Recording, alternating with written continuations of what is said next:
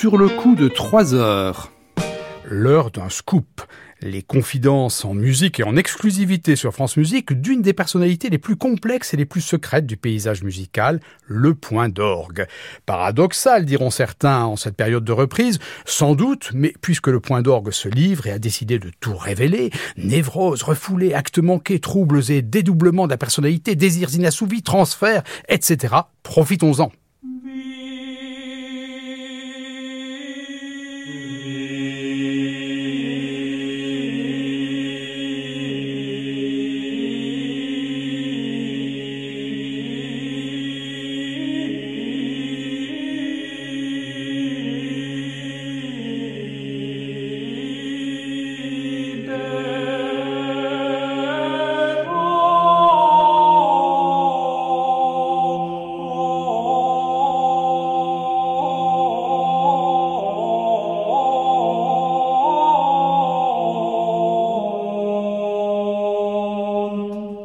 Refoulement originaire du point d'orgue se serait déroulé il y a fort longtemps dans les ténèbres médiévales de l'école de Notre-Dame, Notre-Dame, la Vierge Mère, lorsque, acte manqué, un clerc tonsuré anonyme, pseudo-prélacanien, traduisit en langue vulgaire punctum organi, non par point ou ponctuation de l'organum, mais par point d'orgue. Le punctum organi, nous venons de l'entendre, c'est l'instant, le moment dans le chant d'une pièce vocale, ici un organum à deux voix, où la voix principale, la teneur, se met effectivement à tenir long une note, alors que la seconde voix, la voix organale, chante au-dessus de la teneur une mélodie très ornementée.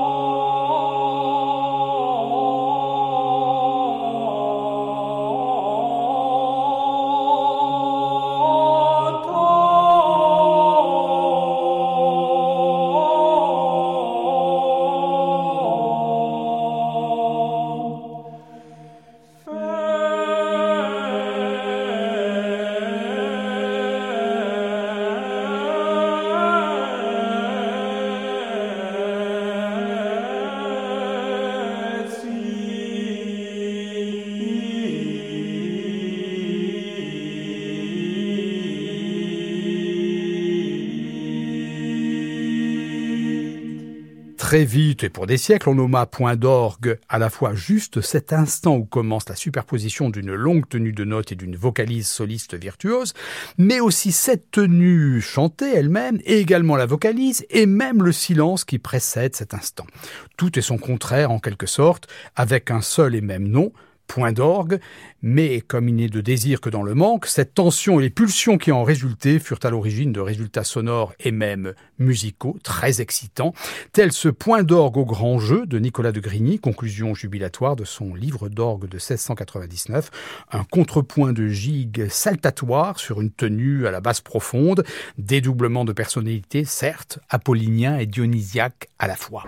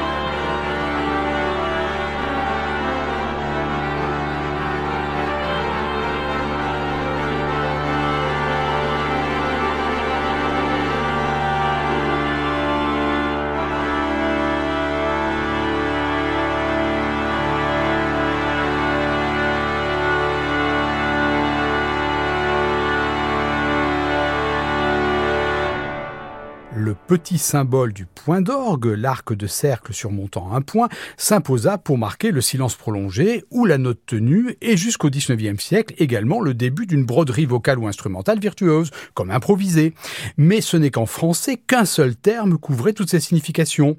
Origine d'aventures névrotiques et même psychotiques plus ou moins heureuses pour l'auditoire. Dans les autres langues, en effet, la dénomination des usages était et reste différente. Par exemple, en italien, la fermata pour la tenue, euh, mais la cadenza pour la vocalise. Toujours est-il que le symbole du point d'orgue dans une partition était le plus souvent l'indication d'un instant de liberté, consciente ou non, pour l'interprète, dans la tenue silencieuse ou sonore, comme dans les fluorescences mélodiques.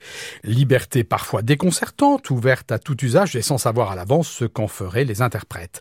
Ainsi, dans le final de la première symphonie de Beethoven, on entend deux surprenants points d'orgue de tenue d'accord interrogatif juste avant la coda.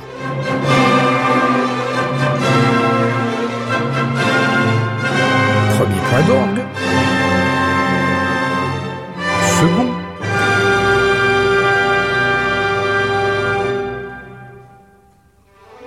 et à l'instant même un troisième, mais de silence, qui ne figure pas dans la partition.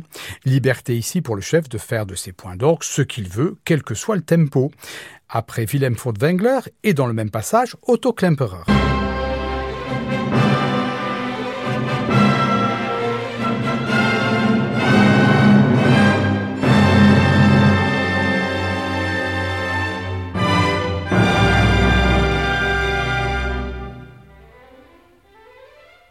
Et Ricardo Chailly.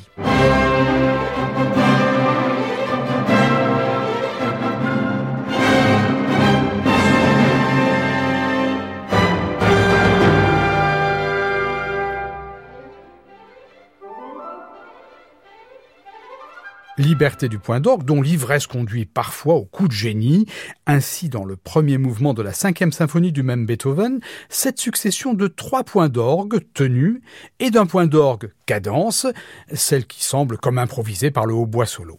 Herbert von Karajan, 1984.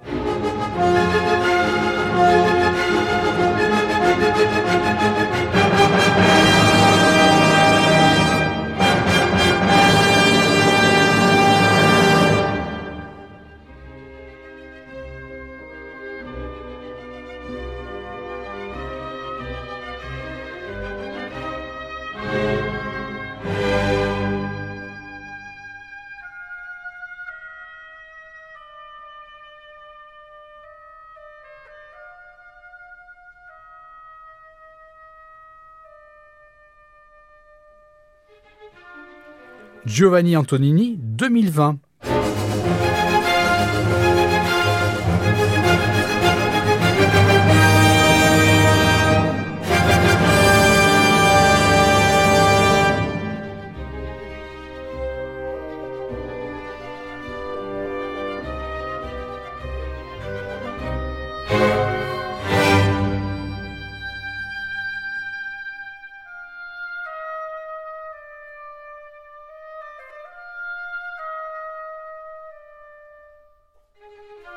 Et si vous préférez des points d'orgue, disons, plus moelleux, avec une cadence de hautbois qui fasse plus rêver, et avec une sonorité française, Karl Schuricht.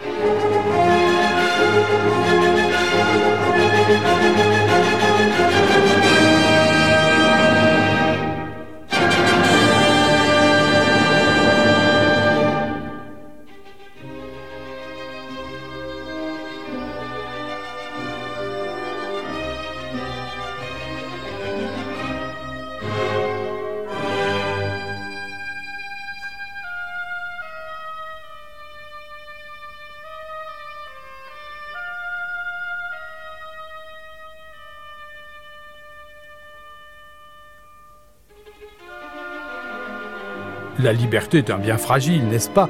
Mais traumatisme profond générateur de stress existentiels, les compositeurs, aiguillonnés par l'ardeur des grammairiens de la musique, rivalisèrent bientôt de précision, multipliant les indications de longueur ou de brièveté du point d'orgue, donnant des indications chiffrées, créant de nouveaux symboles, carrés, pointus, etc., et même mettant des virgules à la place du point. L'abondance de points d'orgue généra aussi des fantasmes, par exemple dans La Voix humaine, tragédie lyrique en un acte bref, chef-d'œuvre de Francis Poulenc, saisissant monologue téléphonique d'une amende délaissée. Œuvre fameuse à mains égards, mais notamment parce que les points d'orgue y sont innombrables. Au point que Thierry Esquèche, qui reçut commande d'un acte d'opéra qui soit, disons, un prolongement en miroir de la voix humaine, l'intitula en 2021 Point d'orgue. Dans la partition de Poulenc, les points d'orgue sont non seulement surabondants, mais aussi souvent annotés avec précision, long, très long, etc. Pourtant, avouons-le, l'écoute partition en main, par exemple de la version de référence de Georges Prêtre avec l'admirable Denise Duval, créatrice de l'œuvre, version qui a été enregistrée en présence du compositeur Ravi, laisse songeur. Malgré la multitude des points d'orgue et les indications de durée sur la partition, et malgré la présence du compositeur dans le studio, chef et soprano s'arrêtent à leur guise et restent maîtres de l'agogique de l'œuvre. Allô? Auteuil 04,7 Allô? C'est vous, Joseph? C'est madame. On nous avait coupé avec monsieur. Pas là Oui, oui Il ne rentre pas ce soir. C'est vrai, je suis stupide. Monsieur me téléphonait d'un restaurant. On a coupé et je redemande son numéro. Excusez-moi, Joseph. Merci. Merci.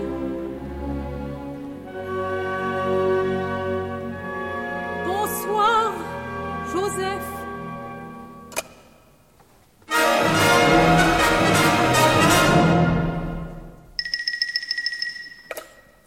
Dès le XVIe siècle, dans les œuvres polyphoniques complexes, le point d'orgue avait été mis à contribution pour marquer, dans une partition, les points de convergence, de concordance de plusieurs voix indépendantes, en quelque sorte de synchronisation.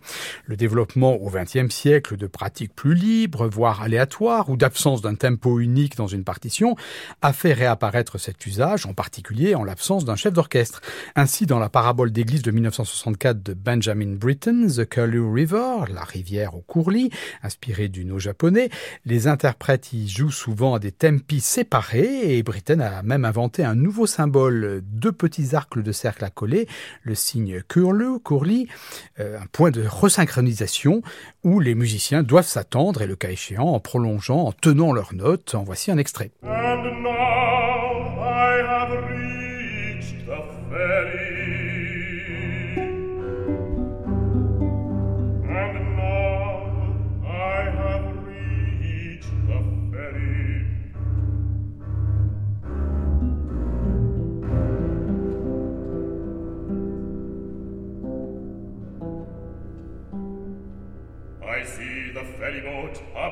Please.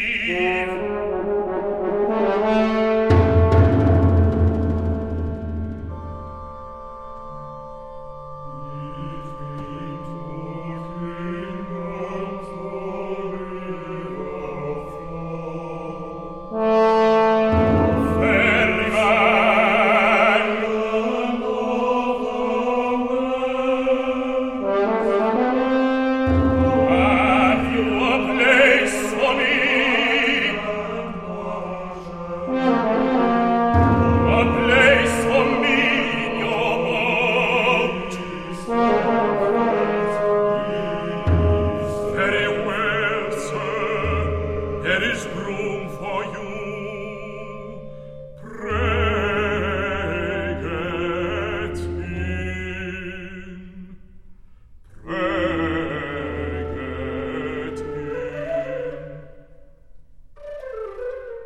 En très comparable pour l'auditeur à ce que Mahler demande à ses interprètes, voix de contralto, pupitre de contrebasse pianissimo, il faut prêter l'oreille pour les entendre, et flûte dans cet extrait du Chant de la Terre, en quelque sorte une réconciliation au début du XXe siècle pour le point d'orgue, précieux et même indispensable, entre la tenue du silence, la tenue du son et la vocalisation comme dans une improvisation en toute liberté.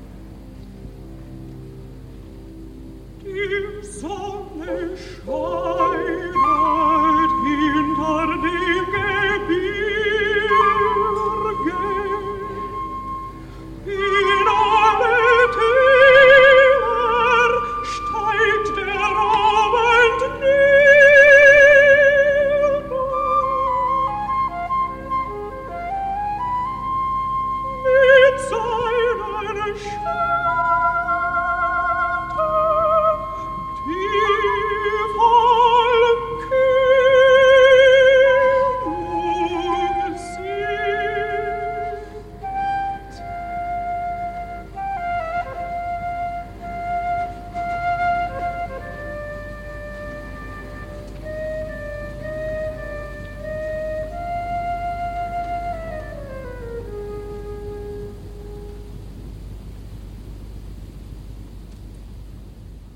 Dans le langage courant et les romans de garde haute tenue littéraire, le point d'orgue signifie le point culminant, le sommet d'une histoire ou d'une vie, plus souvent que son terme. Mais en musique, le point d'orgue n'évite pas toujours d'être le point final, et même létal. Ainsi, le 2 juin 1937, Louis Vierne, compositeur en vue et organiste de Notre-Dame, crée devant le tout Paris son triptyque qui se clôt sur l'émouvante stèle pour un enfant défunt, le sien, mort à la guerre.